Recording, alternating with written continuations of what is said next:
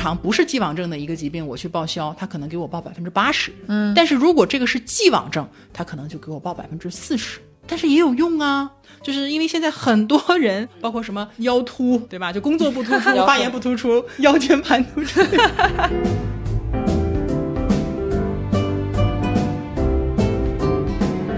我这里可以给一个结论：绝大多数的惠民保，它的保障范围，如果不看免责、不看既往症的话，实际上是没有真正的商业百万医疗险那么全面的。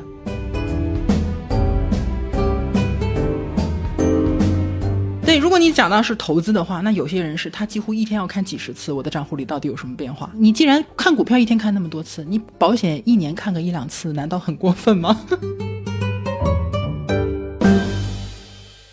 嗨，大家好，欢迎来到知行小酒馆。我们关注投资，更关注怎样更好的生活。我是彤彤。本期节目呢，是一期和保持通话的串台节目。关哥是小酒馆的老朋友了，他是一位在保险行业多年的老兵，有着非常丰富的保险知识和保险经验。在二零二零年三月，全国各地呢都掀起了一股惠民保的热潮，保费低，购买门槛也低，很多人呢就产生了很多的疑惑。比如，是不是只买惠民保，我的医疗保障就够了呢？如果我已经有百万医疗险，还需要再买惠民保吗？那在本期节目中呢，我和关哥还有他的小助理萌萌，我们就一起非常详细的去聊了聊惠民保这款产品。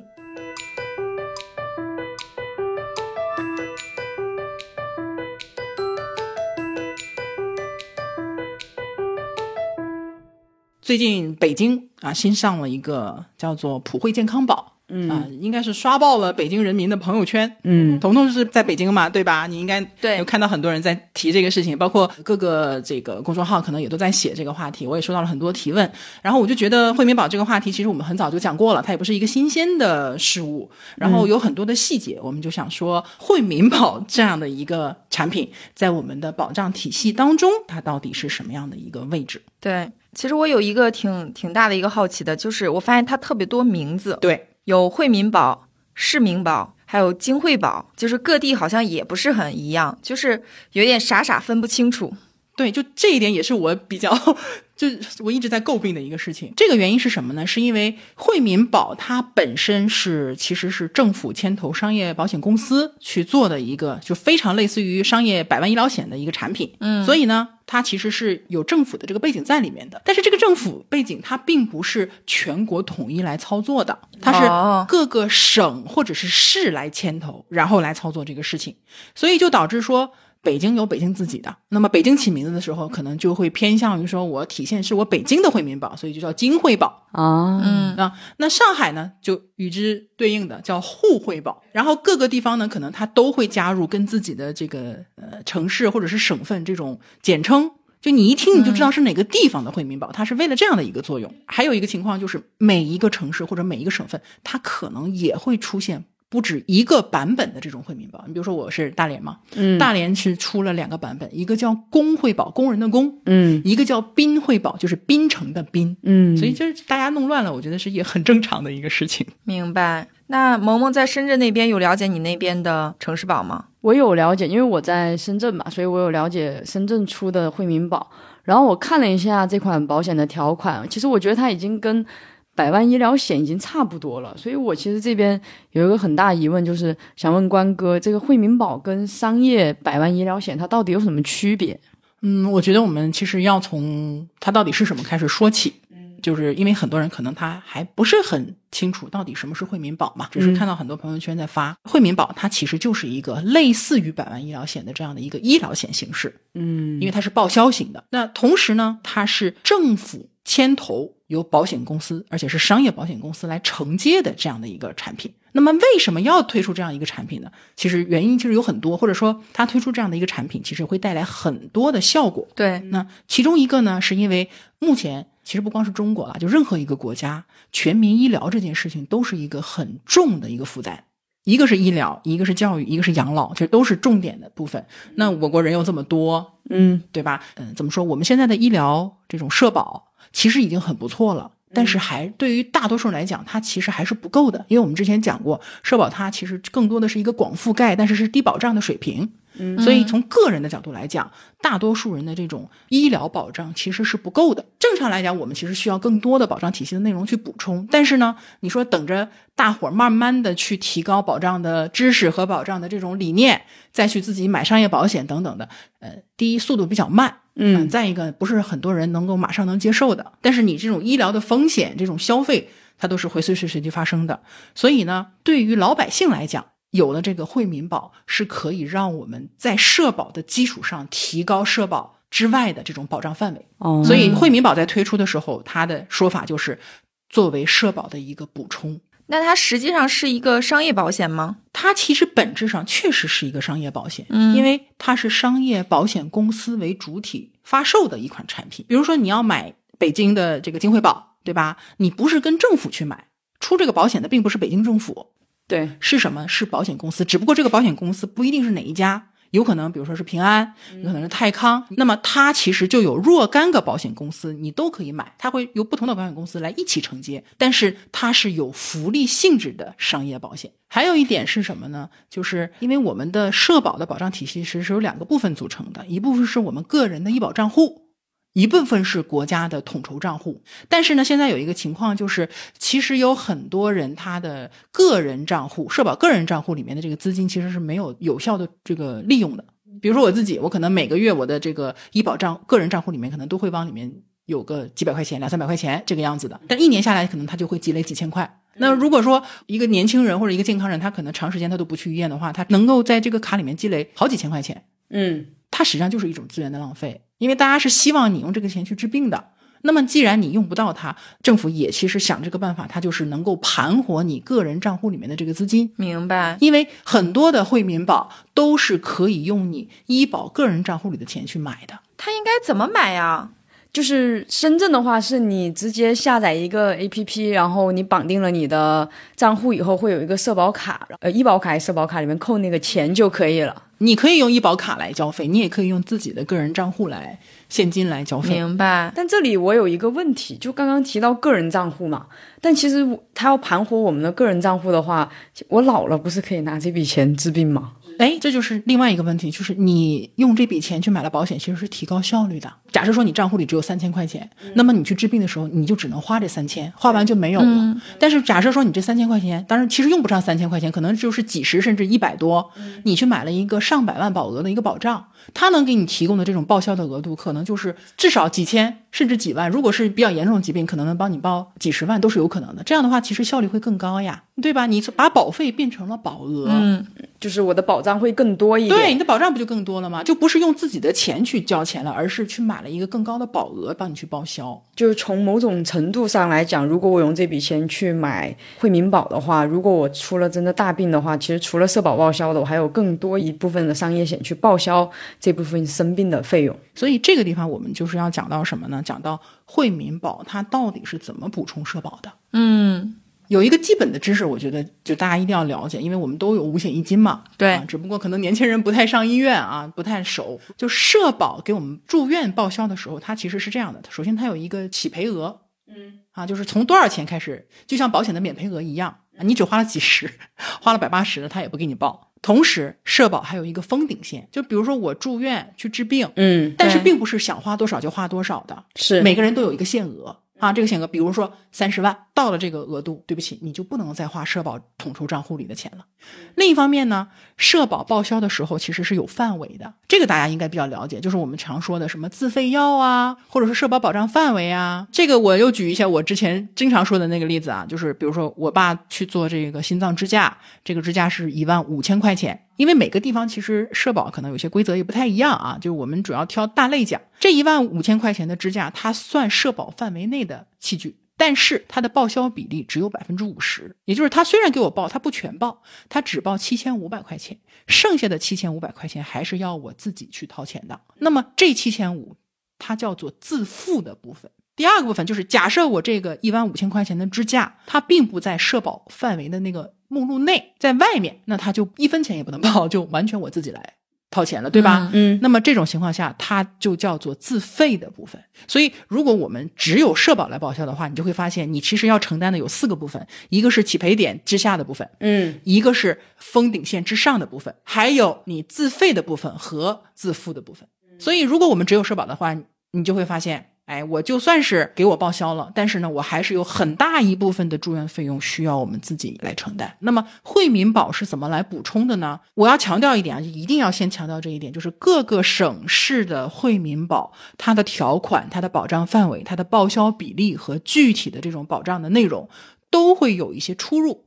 所以不存在说我给大家统一讲一下 惠民保都保什么，不存在。大家一定要看自己所在地区的惠民保的具体的条款是怎样的。但是呢，我可以总结一下大的规律啊，就是有一类惠民保，它是只负责赔付自付的部分。嗯，还记得我刚才说自付的部分是哪个部分吗？社保目录内除了社保报销完了以后，其他一部分我们要付钱的部分。对，就是它不是百分之百报销。嗯啊，那个比例之外的部分，有些惠民保它只负责报销这个部分。嗯啊，这是其中的一种惠民保。这种惠民保呢挺多的，嗯而且这种惠民保一般来说特别便宜，一般都在几十块钱。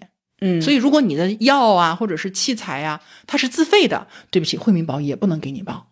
北京去年不是出了京惠保吗？对，去年是七十九，今年的是一百五十九。一百九十五。如果是北京的朋友，你就可以去看一下，说金惠保和普惠健康保，他们两个人的保障范围其实就是不一样。为什么这个贵啊？为什么那个便宜啊？它就是区别在这里。嗯，有一类惠民保是只负责自付的部分，但还有一类惠民保，一般来说都比较贵一点的，它就会把自费的部分也包含进来。这样的话呢，保障范围就得到了一个很大的补充。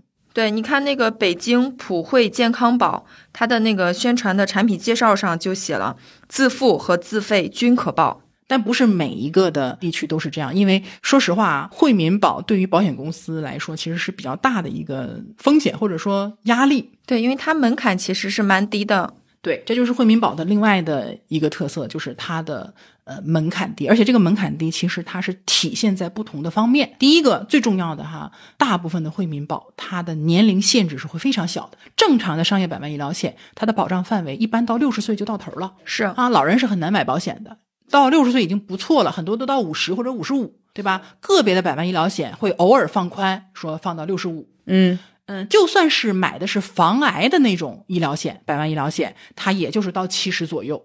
但是像惠民保，大部分的惠民保，它可能有一些会放宽到八十、九十，甚至有一些根本就没有年龄限制。是那个普惠健康保，最大年龄是一百零二，最小的是四十二岁，有六位以呃一百岁以上的老人和两万两千多位八十岁以上的老人。对，所以像这些老人，你让他再去买商业医疗险，那基本是不可能的。但是惠民保就把这些人都加进来了。所以第一个门槛呢，就是年龄没有限制。像这种情况下，我都会建议什么呢？就如果家里有老人啊，有七十岁以上的老人，真的你就没有什么选择了，你就有惠民保，你就给他加一个。当然前提是这个老人有当地的社保，这种属于占便宜。那我想问，惠民保的门槛低，除了年龄以外，对疾病要求有没有？比如说像我的父母可能有糖尿病、高血压，所以就很多的医疗险都保障不了。惠民保这上面是不是对这一部分其实也是放的？这个就是它第二个，嗯，应该说第二个低门槛的特点，也是它非常重要的一个特点。大部分的惠民保在健康告知这个部分是非常非常宽松的啊。如果说我们自己买过商业医疗险或者是商业重疾险，你就会发现哇，健康告知好烦人啊！他问的那么详细，什么两年内你有没有做过什么检查啊，有没有什么异常啊，得过得过什么疾病啊，对吧？很复杂。你但凡有点什么问题，你有可能就保不进去了，对吗？因为保险公司的产品它是按照一个标准的健康人的状况去制定费率的。但如果我们已经产生了一些健康上的问题，那就是对于其他的健康人来说，我们这这同样的费率其实是不公平的。那对于保险公司来说，超出了它本来预估的风险。但是大多数的惠民保几乎是没有健康告知的，就什么意思？你甭管是什么糖尿病啊，还是什么三高，可能都能够正常的保进去。像这种你去买医疗险就很难。那么小部分的惠民保呢，它有健康告知，但是这个健康告知也极其的宽松。宽松到什么程度？可能我真的得过大病了才保不进去，但是没有这种特别严重的疾病，我基本上都能保得进去。我看那个，其实在北京的普惠健康保，它也写了，其实是既往症也是可保可赔的，就是它应该是没有健康告知的吧？这里既往症和健康告知其实是两个概念啊，我我确实是挺容易混啊，我觉得挺好的。健康告知是我们在投保之前，你先告诉他我有什么健康问题，有什么疾病史，我保进去了之后，只要他没给我免责，那只要让我保，我正常我发生了，只要符合条款的，他都应该给我赔付。对，但是你会发现在百万医疗险或者说医疗险的免责条款当中，有一条叫做既往症不赔。对对，这个既往症是什么呢？既往症其实就是字面意思，就是过去得过的一些疾病或者是发生过的一些症状，嗯，是不赔的。对，有些健康告知虽然问到了一些问题，但是它无论如何它会漏掉一些问题，比如说轻微的这种什么腰间盘突出啊，没有影响我健康告知，但是它符合了既往症。那么对不起，你已经得过这类疾病了，你再去复发或者是相应的一些问题，那么它仍然是不会给你报销的。一定要注意的，一定要注意百万医疗险的既往症，不是说我保进去了就什么都能赔。哦，所以其实，呃，你通过了这个核保，实际上是呃通过了健康告知，是你可以来买这个保险。对，但你在这个健康告知中，你的既往症其实是大多时候是不赔的，要看这个保险的一个情况。你这个说的很对，它其实就是在一前端和后端对保险进行一个风险管理。嗯前端就是我能不能让你保，健康告知只能决定呢你能不能买这个保险。嗯免责条款是来告诉你有哪些我是不能赔的，所以你买进来了不代表什么都能赔。那么既往症这个免责条款实际上是在后面去拦一下，说有一些不能赔的情况。所以健康告知和既往症其实它是两个部分。明白。但这一点确实也是惠民保一个特别有优势的地方。很多的惠民保，它会对既往症这个地方网开一面，应该分两种情况。一部分惠民保它对既往症也不赔啊，这种惠民保可能就是会考虑成本啊、风险的因素。但是还有一些惠民保，它会明确的告诉你，有一些既往症是不赔的，比比如说心脏病啊，还是我刚才说的癌症啊，或者脑溢血啊这种真的很严重的这种了，它可能是不赔的。但是它没有提到的这些内容一样，你即使是既往症，我也能给你赔，只不过他可能给你限定一个既往症赔付的比例。比方说啊，我正常不是既往症的一个疾病，我去报销，他可能给我报百分之八十。嗯但是如果这个是既往症，他可能就给我报百分之四十。嗯但是也有用啊。我举个最简单的例子啊，就是因为现在很多人都有些毛病，你很少有人说我真的是一个非常标准的健康体，对吧？女生就是什么乳腺增生啊，对，男生 就是什么甲状腺结节啊，包括什么颈椎病、腰突，啊，我就腰突，对吧？就工作不突出、发言不突出、腰间盘突出，就是我。对吧？大家都多多少少有一些这样的问题，但是呢，这些问题又没有严重到说让我们买不了保险。其实这些都能买到的，嗯，能买，都能买到保险。有一些就会告诉你说，买的时候就告诉你除责了，对，会除责。啊。但是有一些可能就没有给你明确的做除责，但是他会用既往症拦着你的。所以有百万医疗不代表你的就是说保障这个地方是没有空白的。对，那这个空白如果能用惠民保的这个既往症给你填充。对去补充一下，嗯这也是其实这一点也是我们到底要不要去加一个惠民保的一个原则。那比如说，对于保险公司来说，它不会去担心这个风险吗？国家肯定是从普惠的角度来去思考的。那保险公司它的一个考虑呢？要么为什么叫惠民？为什么叫普惠？你看它名字其实就非常带有这种福利色彩。我们买惠民保的时候，其实大家观察它的价格，一般来说都比百万医疗险要便宜。这里面其实还有个重点，大家忽略了啊，它的价格是统一的，价格是统一的就没有年龄的区别，它费率是统一的。啊？你是说不同年龄的人投这个保的话，他们的价格都是一样的？对，你看你们二十多岁买百万医疗险，你一年多少钱？三百多，对，三百多，彤彤也差不多也应该是三百多，对吧？对二三百块钱。对，对不起，我就要六百多。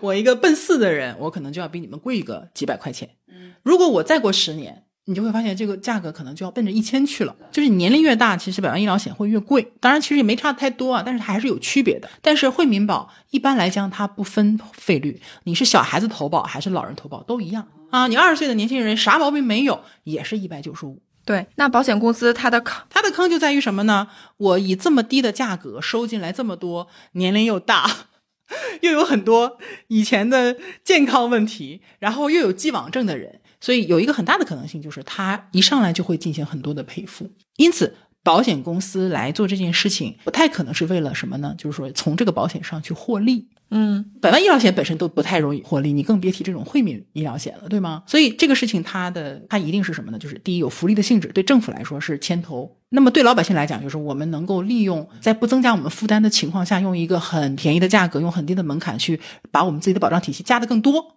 但是对于保险公司来说，它有什么好处呢？我们去分析，就是保险公司为什么愿意去，甚至是赔钱，我们去做这个事情，有一个很大的作用，就是以我对保险公司的认知，它实际上等于收纳了很多的这种客户信息。啊，哦，对，一方面他是要响应政府号召，这个是属于任务，但是同时他也能获客。他因为他不光是获那些带病投保的老人，他还是会有大量的这种年轻的，他甚至没有百万，很多人没有百万医疗险，很多人也没有保险，但是他发现说政府这么大力的宣传，又很便宜，看起来又很美好的一个东西，那我就买了。就是保险最重要的是信任，他用这个政府背书加强了人们的信任，然后保险公司可以去精准的获客，相当于。当然，其实对我们来说，获客了就获客了，对吗？也不是说获客了就一定会怎么样。而且这个事情它其实不是看一年、两年、三年的一个事情，这里面有政府，这里面有保险公司，这里面其实还有一些这个科技公司，嗯你就是整合健康医疗的一些资源，它其实是一个很大的一个棋。国家也好，对于政府也好，因为我们讲说保险是民生的这个稳定器，它有很重要的民生作用。嗯你说国家说我怎么样能够让人民的这个医疗变得更好呢？那我现在让所有的人自己给自己买商业保险，你又没有办法逼迫大家去买。好，那现在这个事情就是有什么样的效果呢？我先用政府的这个信誉，或者是政府牵头的这样一个操作，因为很多是这样的，你会发现说。你自己城市的那个惠民保开始宣传的时候，铺天盖地的，你会收到政府短信，你会收到这个朋友圈的轰炸，嗯。啊，你有时候会看到公众号的推送，因为你会关注很多当地的一些什么新闻公众号什么之类的吧，都会全方位的告诉你这个东西很好，你赶紧买，而且它还饥饿营销，一一年只一两个月或者三个月，它这个开放期就这么短时间，所以你会发现，哎，就很多人都会真的去买，它这个效果特别好，就像什么北京啊、上海啊，短短一两个月的时间，它就有几百万人参保，嗯，就这个效果是你任何一个商业保险推不出来的一个效果。北京都已经有一百多万参保了。那么对于这上百万人来讲，全国可就不是上百万人，上千万人是上亿人，对吧？对对他们来讲，其实他们已经获取到了保险本身的知识或者保险本身的理念了吗？其实也没有，他可能就是一个很单纯的说，那我就买了。这就相当于什么呢？相当于在先普及保险的理念和知识之前，先让你有保障。那么未来当大家发现说，哎，这个保障真的能给我起作用啊，因为大家可能会住院呐、会理赔啊，自己不住，可能父母会住啊，对不对？然后他其实是会在这个实践当中去加深他对保险的一个体会和认知。还有一种情况呢，保险公司获客了，对保险公司来说，它其实也会有各种各样的一些，比如说市场活动啊。那你既然已经有一个保险，你可能多多少少你会关注到一些信息。那么慢慢的，这些买了惠民保的人，其实也是很精准的保险潜在客户，他就多了一个接触到这些人的机会。那么你长期来看，总会有一些契机，让这些人更快、更早的去接受保险，并且购买保险。对，这是一个很有意义的事情。对，萌萌是不是买了百万医疗险啊？对我买了百万医疗险，我们都有，我也有。对我身边认识就是做保险的人，他们就是只要一出一些什么新产品啊，都会买一买、试一试、看一看。就买保险会上瘾。好吧，然后那个萌萌是买了百万医疗险，你买这个惠民保了吗？我其实就刚好在纠结要不要买这个惠民保，就是因为我的保障体系也比较全了，因为我在之前。呃，已经买了重疾、特药、百万医疗。我最近想买这个惠民保的原因，是因为现在最大的问题就是腰椎间盘突出，就相当于有既往症了。然后我的百万医疗险应该是不赔的。小小年纪为什么就腰间盘突出了呢？我我觉得这个问题其实应该是大多数人都有的，就是你久坐只在乎于你查没查出来而已。我是我是有一次回家不小心拎行李的时候，那一下给闪着，然后结果一去拍片，发现是腰椎间盘突出。刚刚关哥提到了那么多以后，其实我现在最担心的就是我腰椎间盘如果突出的很严重，那接下来可能会面临一些手术或者其他，那我的医疗险的部分就其实保障体系上我是有空白的。那我现在如果买一个深圳的惠民保的话，它如果能把我这个既往症赔进去，也是一件特别好的事情。因为如果涉及到做手术，肯定也会过万嘛，就是医疗费什么的。哎，这个地方其实我觉得其实等于回答了一个问题啊，因为因为我一直被大家问这个问题，就是他们都来问我说：“关哥啊，我已经有百万医疗险了，我有没有必要再去买这个惠民保？”我其实我给到的原则就是我刚才说的，就是看你再买一个惠民保会不会去扩大你原有的保障体系。就以萌萌为例啊，说萌萌是一个身体从来没有过任何毛病或者疾病史的一个人，他买百万医疗险的时候既没有除责，同时你也没有什么。既往症顶多就是说发个烧哈，感个冒，没有其他任何的毛病，从来没有结节，从来没有息肉。那这种情况下，你的百万医疗险其实会大概率涵盖掉惠民保的内容啊。我这里可以给一个结论，就是绝大多数的惠民保它的保障范围，如果不看免责，不看既往症的话，实际上是没有真正的商业百万医疗险那么全面的。如果说你是这种情况，那你买个惠民保其实意义不大，因为它没有扩充你的范围，它完全就是被你的百万医疗险覆盖掉了。对，因为医疗险是不能重复报销的，任何问题百万医疗险都能给你正常报销，你再拿去让惠民保报，它也不会给你报。那这种情况下，你用买吗？其实不用买。还有人问我说，那我是不是我可不可以就是我买惠民保，但就不买商业百万医疗险，因为惠民保便宜嘛？很多人觉得，但实际上我的建议是，你能买百万医疗险，一定是先买百万医疗险。嗯，对。惠民保是做补充，一个是因为我刚才说的，它的保障范围其实没有百万医疗险那么全面；另外一个还涉及到一个续保的一个问题，就是惠民保到底能保多久？它明年会不会有？还能有几年？现在都不确定。它每一期出来的时候好像就是一年期，对，就是一年期。商业百万医疗险也是一年期哦，但是它有保证续保。对对对，什么概念呢？假设说咱们今天买的百万医疗险啊，明年不卖了。停售了，这有可能吧？有可能，这很有可能吧？嗯，那但他如果是保证续保的话，至少说你是可以再继续买的。明白。那比如说，如果投保的人他有了百万医疗险，他也有这个惠民保，那他到时候报销的时候是两个都可以叠加报销，对吧？这就看呢，能不能用一个全报了。比方说，我是一个割痔疮，我老爱用这个例子，因为我之前老被这个例子萦绕在我的脑海里。我之前我同事老拿这个例子来讲他的这个医疗报销啊的一个事情，我就记了十几年。嗯，因为这个既不是我的免责条款，也不涉及到我的既往症，我的百万医疗是可以给我报销的，对吧？也不会花太多钱，也不至于说百万医疗的保额三百万还报不掉，对吧？两百万报不掉。那么我住院社保加上我其他的各种保险加上百万医疗险，基本上就能把它报掉了。嗯。因为它也能够报，就是嗯，社保范围外的部分，百万医疗能报掉，那么百万医疗报不掉的地方，惠民保也基本上也不会报。在这个部分，在这个疾病上，它是重合的，嗯啊，它是重合的。但如果今天我报的不是割痔疮，是我过去的一个免责条款，比如说我有甲状腺结节，嗯。我有甲状腺结节，那我在买百万医疗险的时候，我会告知，告知的时候，百万医疗险就会给我什么除责呢？我的甲状腺相关的疾病，它就给我除责了。对，那我现在可能我去医院治的不是甲状腺结节，是甲状腺什么肿大呀，或者是甚至是甲状腺癌。那么这种情况下，对不起，我这张百万医疗险是不给我报销的，我只能用社保去报。但是我的惠民保它没有把甲状腺结节除责，它也不是特定既往症当中的一部分。那么它要不要给我报呢？它就要给我报。就算是它的比例只有百分之几十，也是能报一部分的。嗯，我们原来讲过，医疗险的报销的原则，它是补偿型的。你 A 医疗险你报完了的部分，你 B 医疗险就不能再报了。但是你在 A 医疗险当中没有报掉的、超出的，或者是超出它的范围或者超出它的保额的，如果 B 医疗险还能给你报，那你就可以到 B 那儿去接着报。但是你加在一起报销的这个总额是不会超过你实际住院的这个总额的。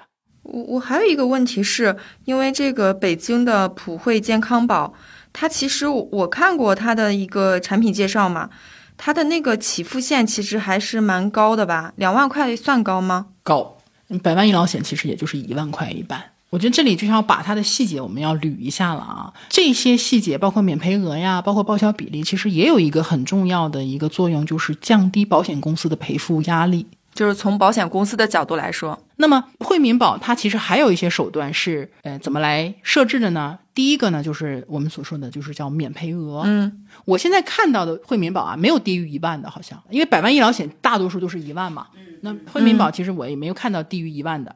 两万块钱的免赔额是什么概念啊？就是它是这样的，它的免赔额是这么规定的：首先，因为你买惠民保的要求就是你必须有当地的社保。啊对你什么户籍没有关系，但你在北京，你可以是河南户籍，你可以是辽宁户籍，但你在北京当地交社保，你就可以买北京当地的惠民保。我要用到这个金惠保或者说这个北京的这个健康保的时候，首先第一个，你先一定要先在社保那儿先报销，嗯你社保先报，如果你社保不报的话，你直接拿到惠民保那儿去报，它的这个报销比例会降低的。就是因为什么呢？明明你可以降低我保险公司的，就是我们共同分担这个风险，我们共同分担这个保额，对吧？你现在不用人家这个报销，你全到我这儿来，把风险压力全都集中到我这儿来，那对不起，我就要降低这个比例，去降低我自己的这个压力。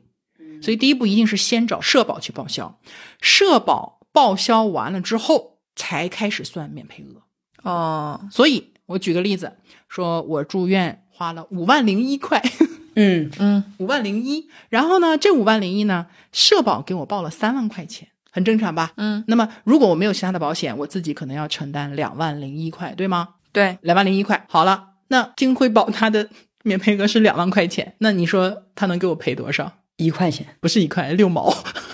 它的报销也不是百分之百全报销，你看这也是它和百万医疗险的一个区别，就是百万医疗险很多时候是可以百分之百的，但是惠民保往往都是百分之九十啊、百分之八十啊，个别的是百分之一百这样子的。对我我还专门看了一下它的给付比例的话，健康人群和这个特定的既往人群是不一样的。健康人群百分之八十到百分之六十，然后这个特定的既往症人群百分之四十到百分之三十。所以其实我我我感觉啊，就是它是一个很惠民的一个。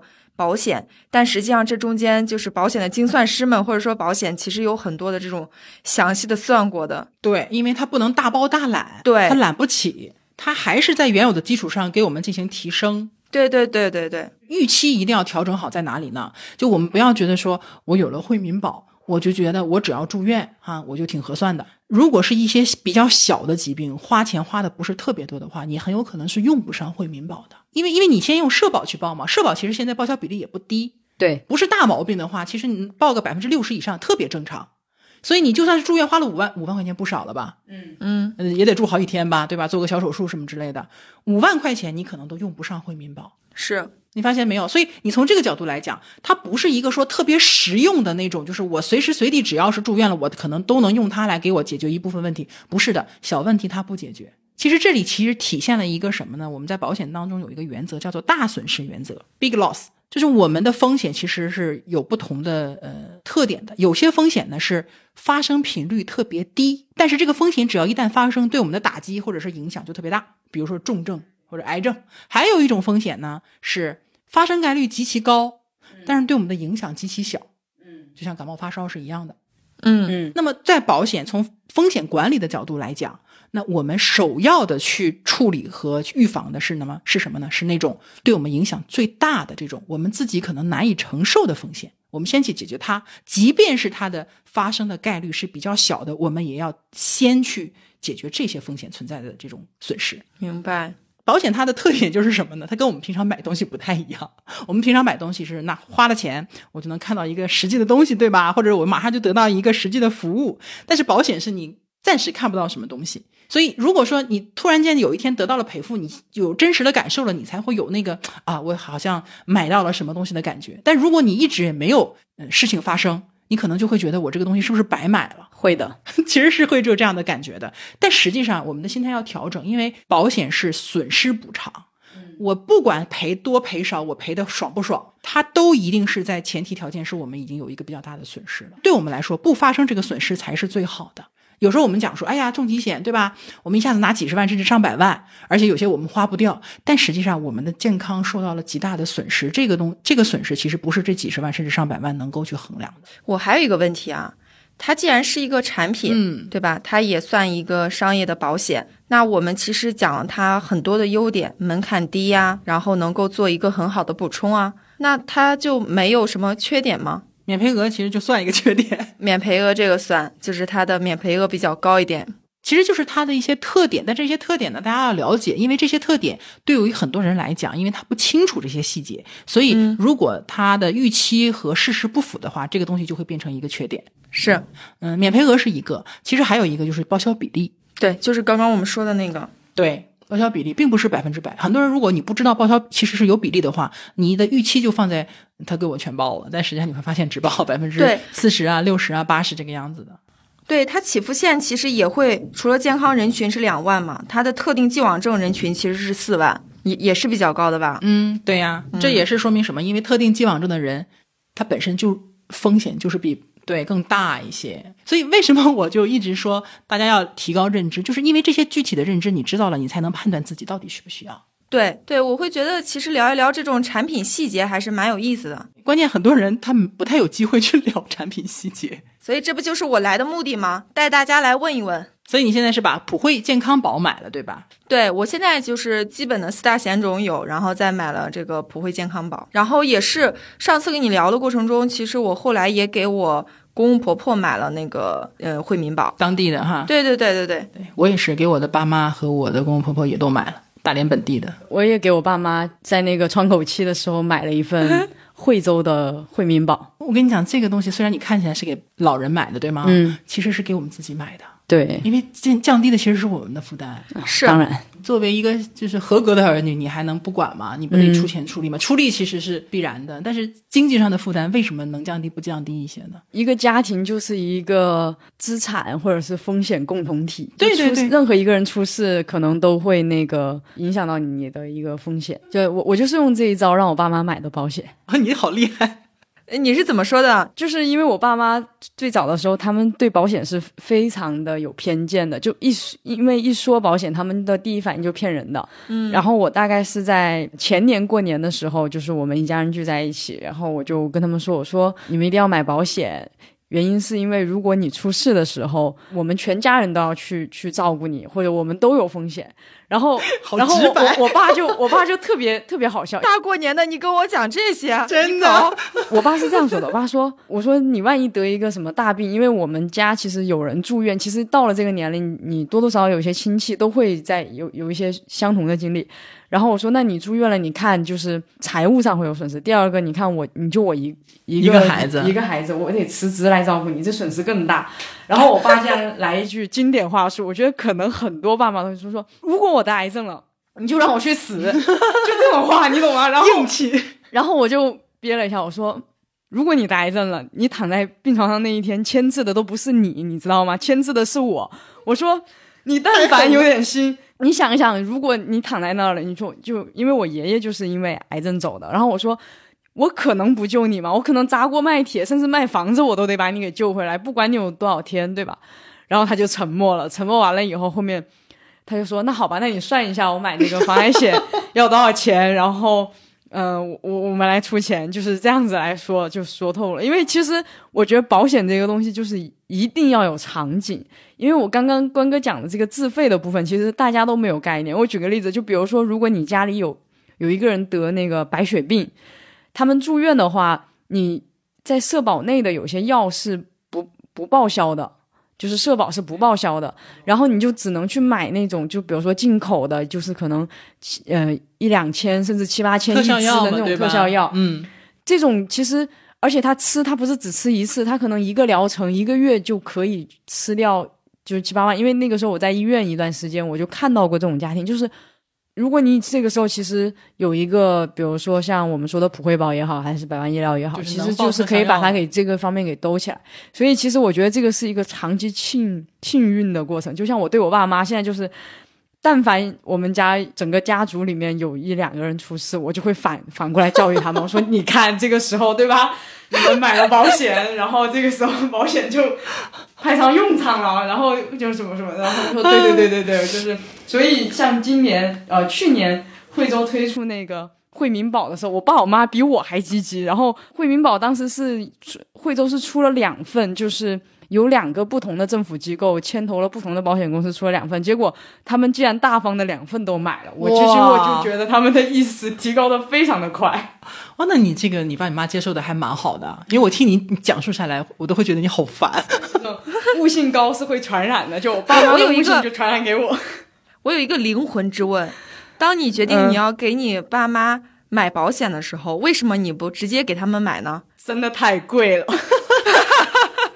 我以为你会说出一些上价值的话，比如，因为我觉得应该提高他们对保险的认知，这样他们才能怎么样怎么样怎么样。没想到是如此直接和接地气的理由，因为太贵。因为我爸我妈一个有高血压，一个有糖尿病，就他们基本上就只能买一种保险，叫防癌险。对，我觉得大家可以借鉴一下，但是不要单纯的模仿，因为很容易被打。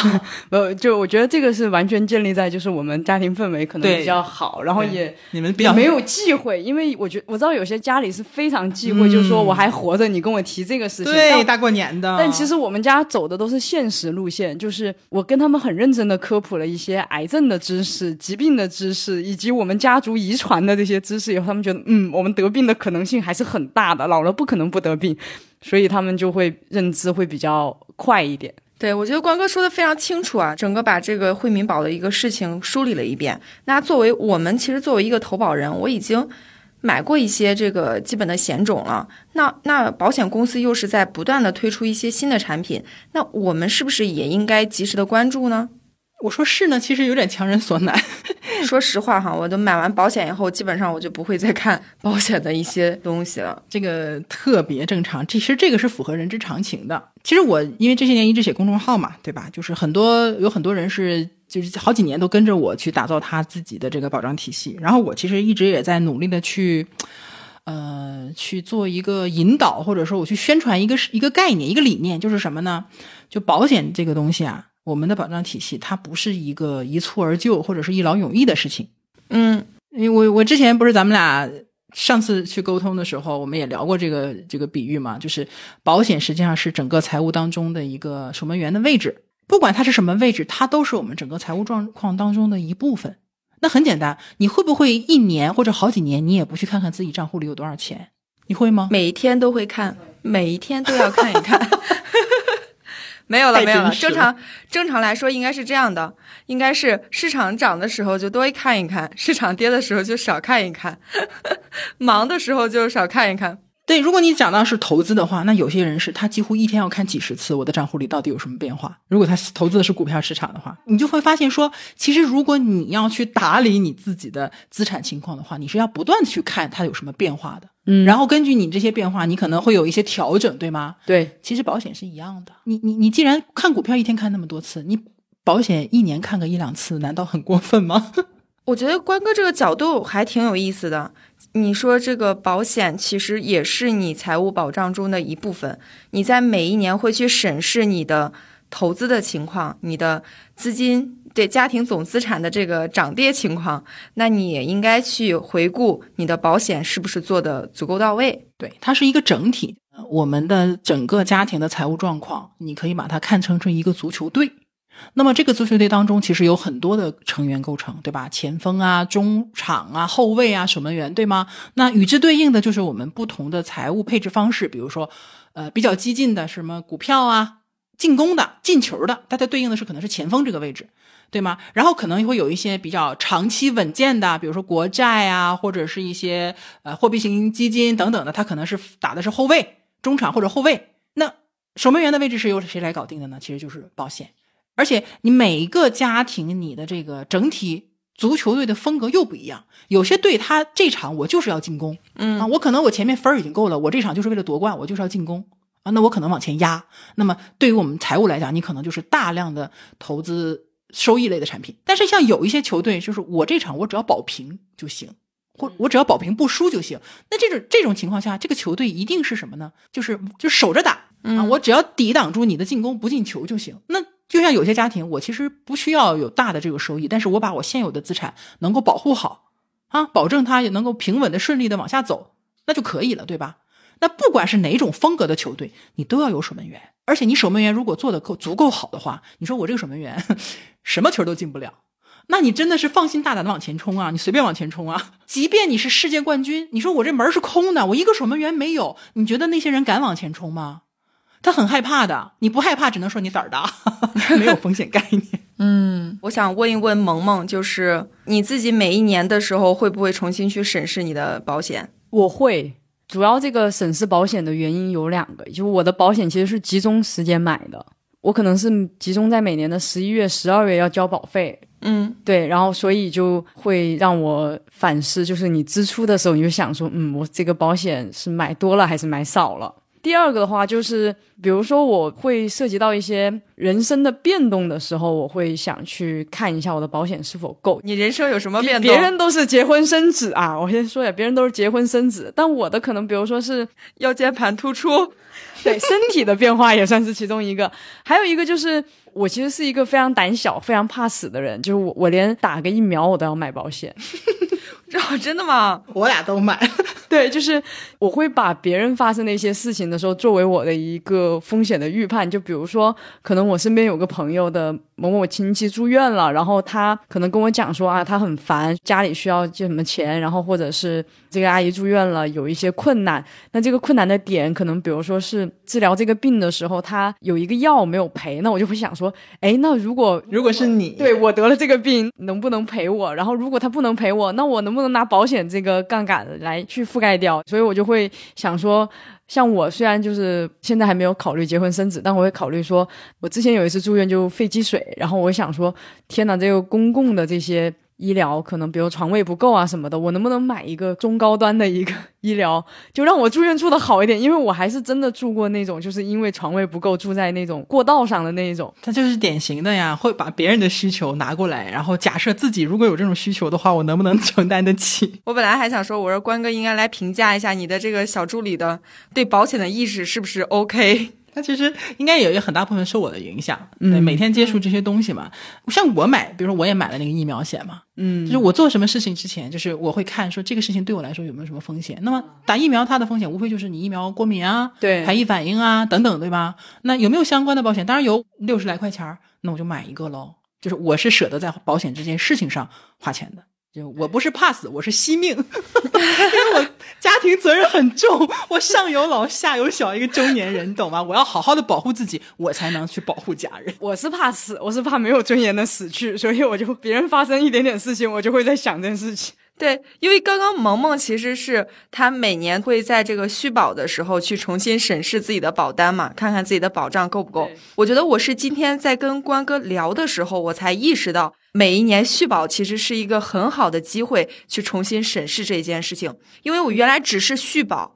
说实话哈，可能就买的那一年，我是认真看了看啊，它是保什么呀？其实后来我发现我自己都不太熟，我到底买的是什么了。每一年就是机械的去续一下这个事情，也没有想过是不是应该升级。对，很正常，大部分人都是这个样子的。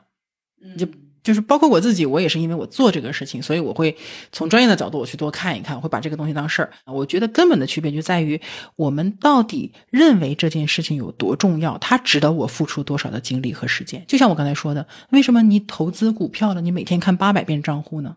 因为我觉得我有保障，这就是另外一个问题，就是有保障和你保障到底是怎么样是两个问题。你看啊，你看咱们仨，呃，你们俩都九零后，你们俩还没小孩儿，所以你们现在的人生阶段和我就完全不一样。我二十多岁的时候和你们的状况也差不多，那我可能二十多岁的时候也买了和你们差不多现在一样的保险。嗯，那我这十来年过来了之后，我现在如果还是我二十几岁的那个保障状况，你觉得能行吗？嗯，不够。你现在已经是一个上有老下有小，一个有责任的中年人。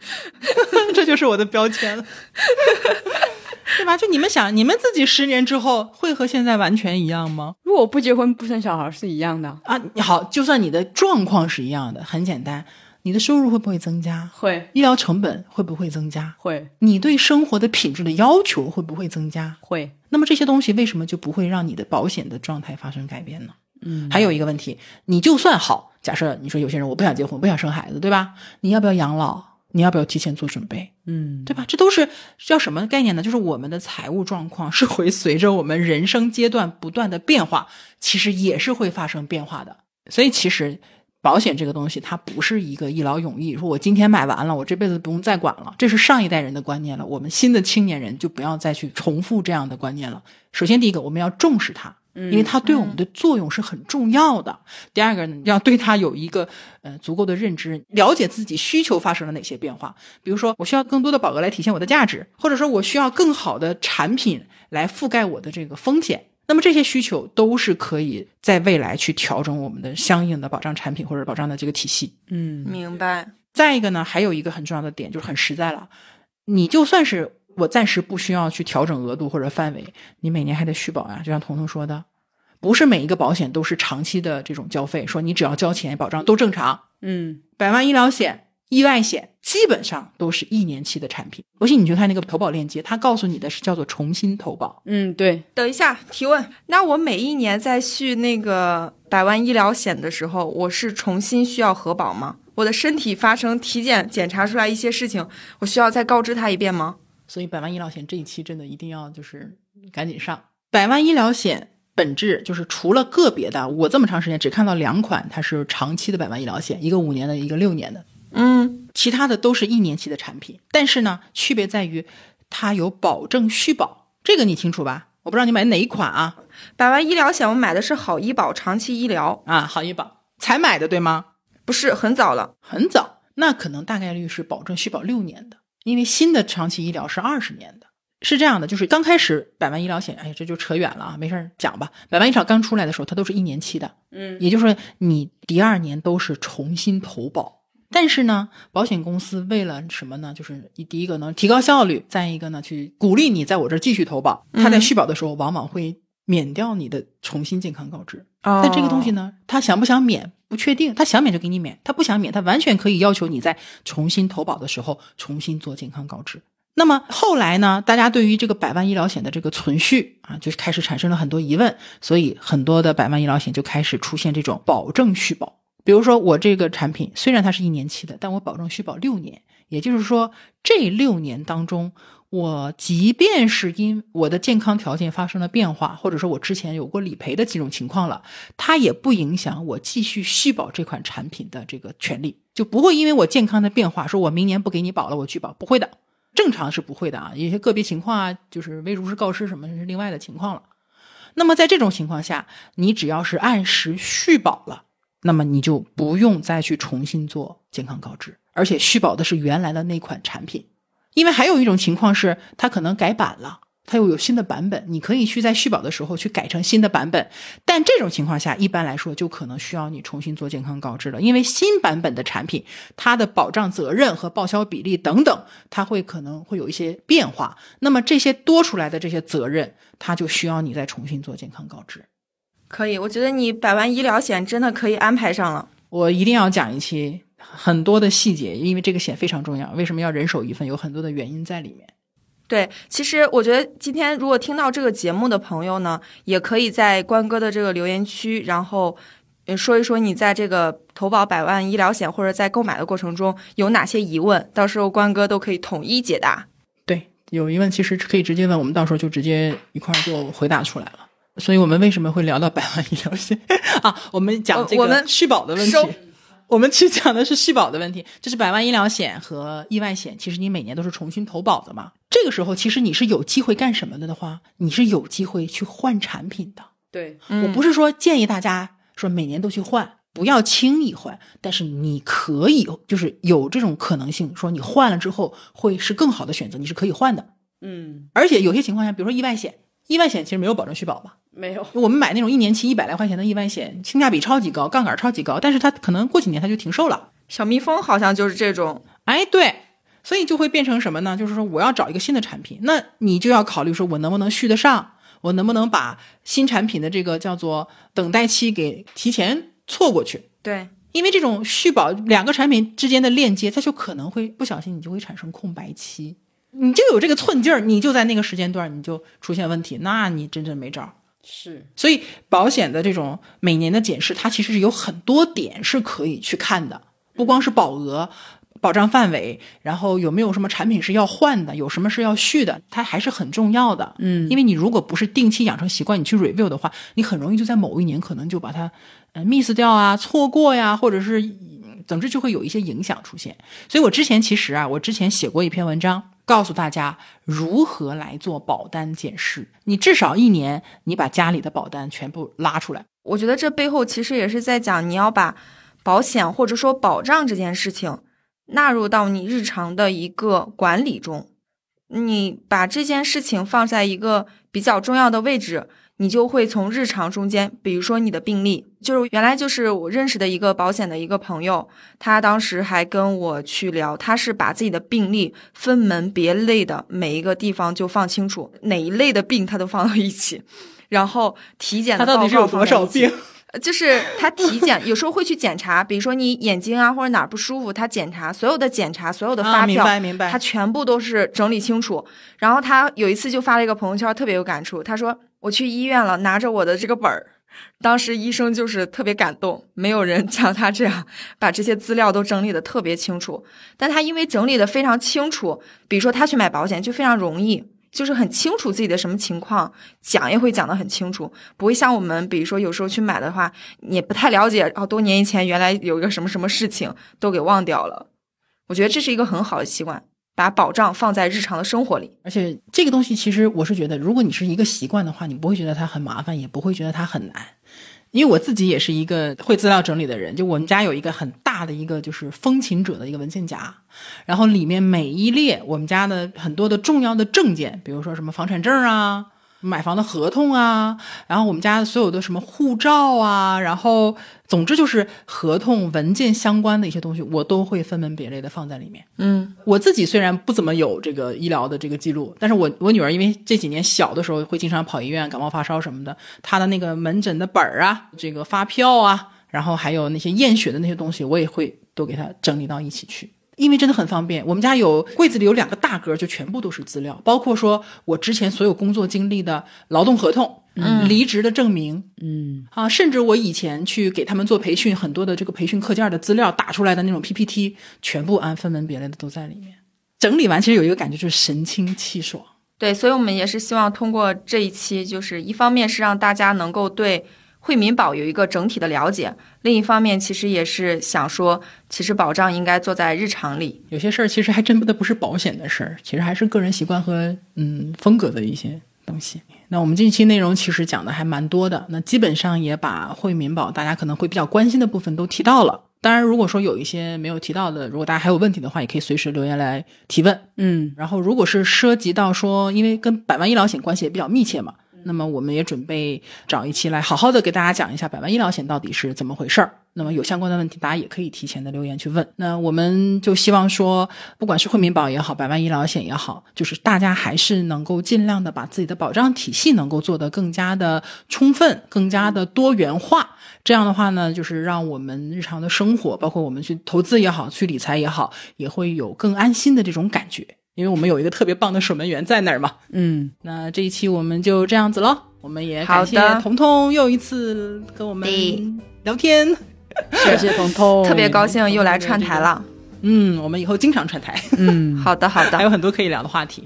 对，好，那我们今天就到这里啦，下期再见，下期再见，拜拜，拜拜。